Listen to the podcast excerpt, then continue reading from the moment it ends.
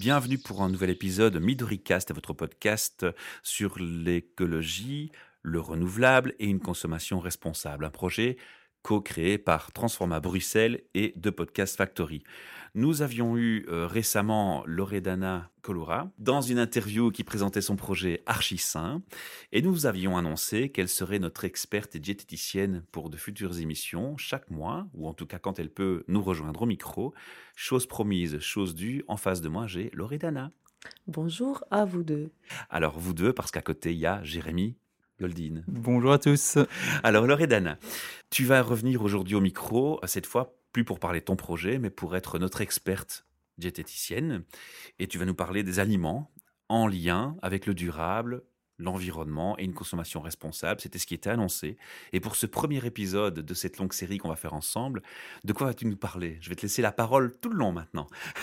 eh bien, c'est parti. Donc, euh, moi, je suis donc ici pour parler de l'alimentation durable. Et donc, euh, avant de commencer, peut-être que ce serait intéressant de donner une définition de ce qu'est l'alimentation durable.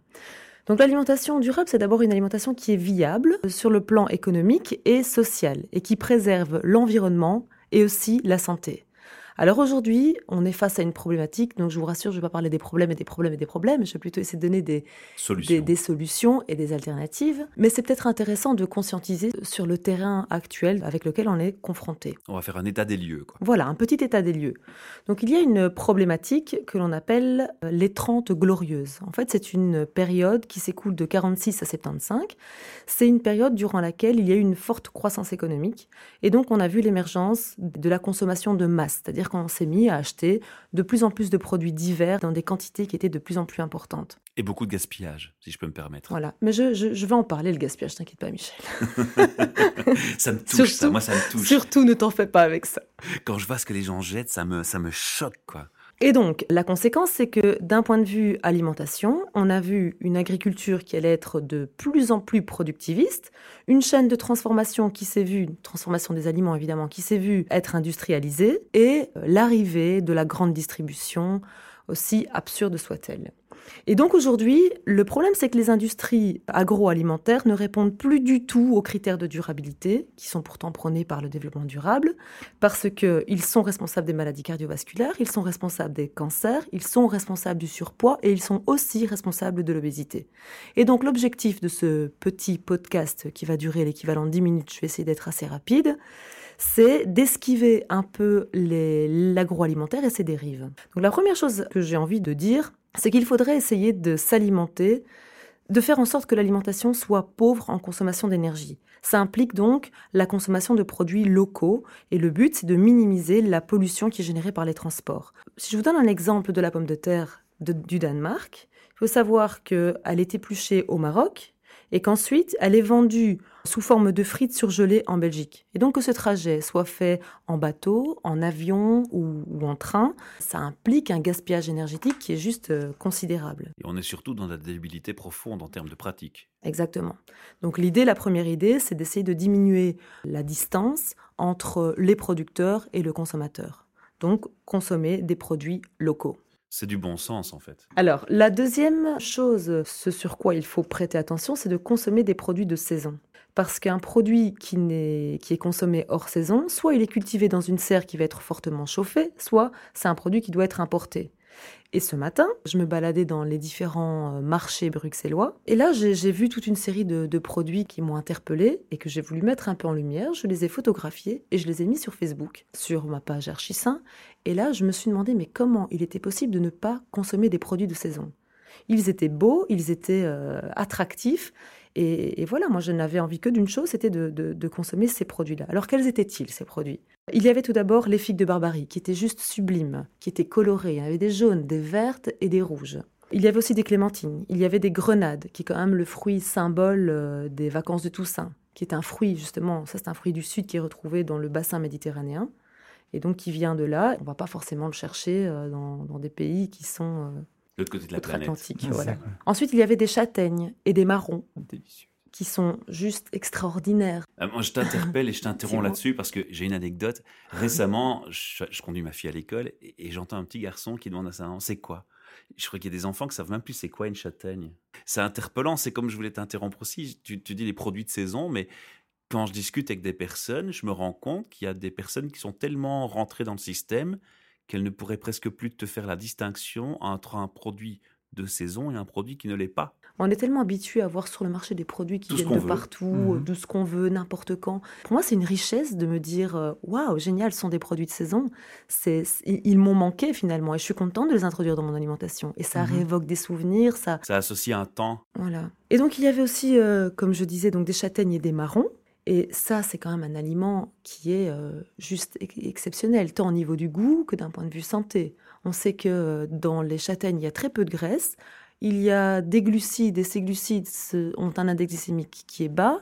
Ils ont un effet euh, hypocholestérolémiant. Ils sont intéressants. Certaines études ont démontré qu'ils étaient intéressants dans les cancers euh, du côlon chez la femme. Et surtout, c'est délicieux. Aujourd'hui, j'avais une, une partenaire ce matin qui m'a amené une soupe de potiron et de châtaigne. C'était juste exceptionnellement bon.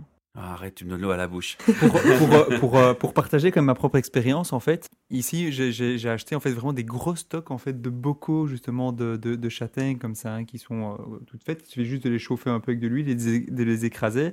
Et donc je remplace on va dire 25% au lieu de consommer en fait des pommes de terre et tout ça, bah, je consomme en fait justement de la purée en fait euh, de châtaigne. C'est délicieux. Ok, c'est un peu plus cher, mais bon, ça apporte aussi plein d'autres choses que. Euh, que c'est plus cher et puis c'est intéressant de faire ça en cette saison, cette période-ci de l'année. Puis il y avait aussi des kakis. Ce, fruit juste euh, sublime, un petit peu gélatineux, gluant, qu'il faut consommer bien, bien mûr parce que sinon il, a, il est particulièrement astringent.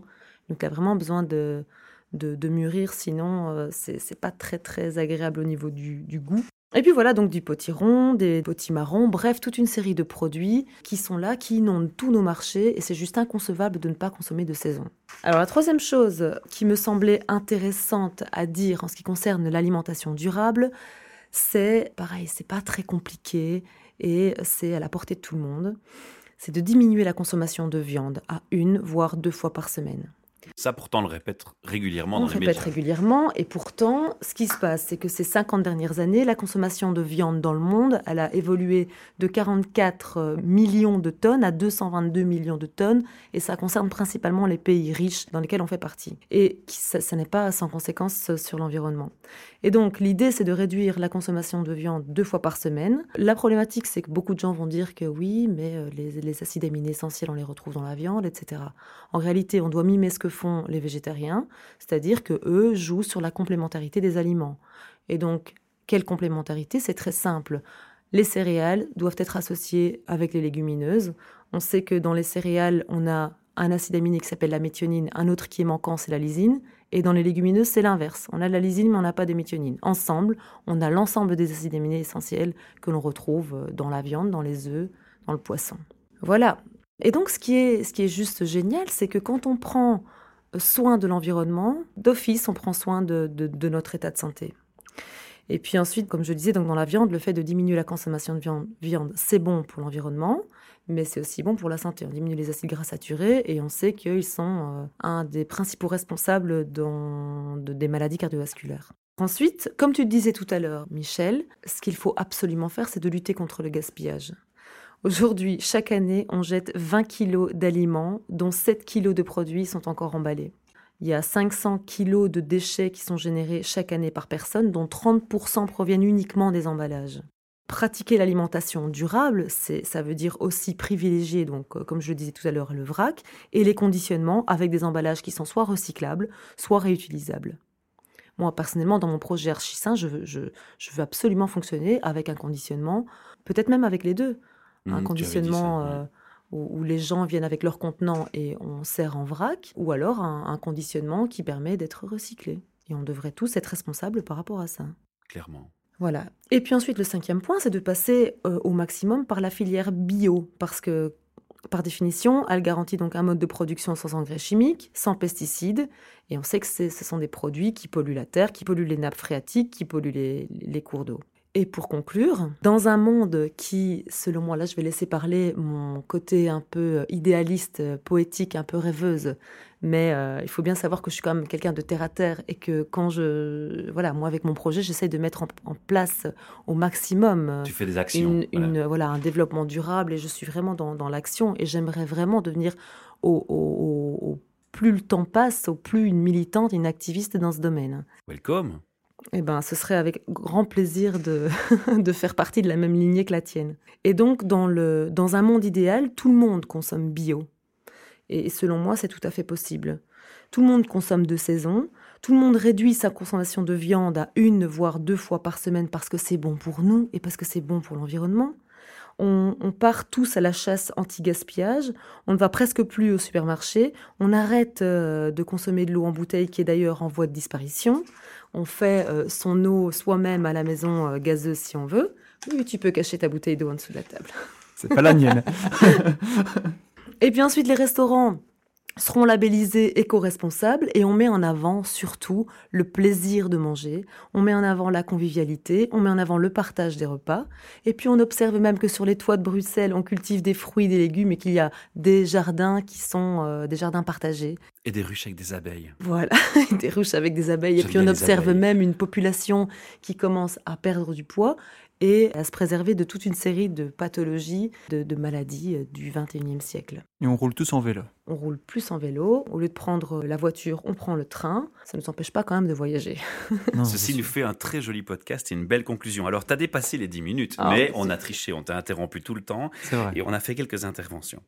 Loredana, je te remercie pour ce riche partage. Je crois qu'ici, il y a pas mal de conseils que tu donnes clairement aux auditeurs euh, qui sont faciles à mettre en pratique. C'est une question de volonté, une question de prise de conscience. Je pense qu'on peut résumer ça comme ça. Et on te retrouve euh, pour un prochain podcast bientôt où tu nous apporteras d'autres éléments de réponse euh, pour aller dans cette direction. Merci. À bientôt. À très bientôt. Au revoir.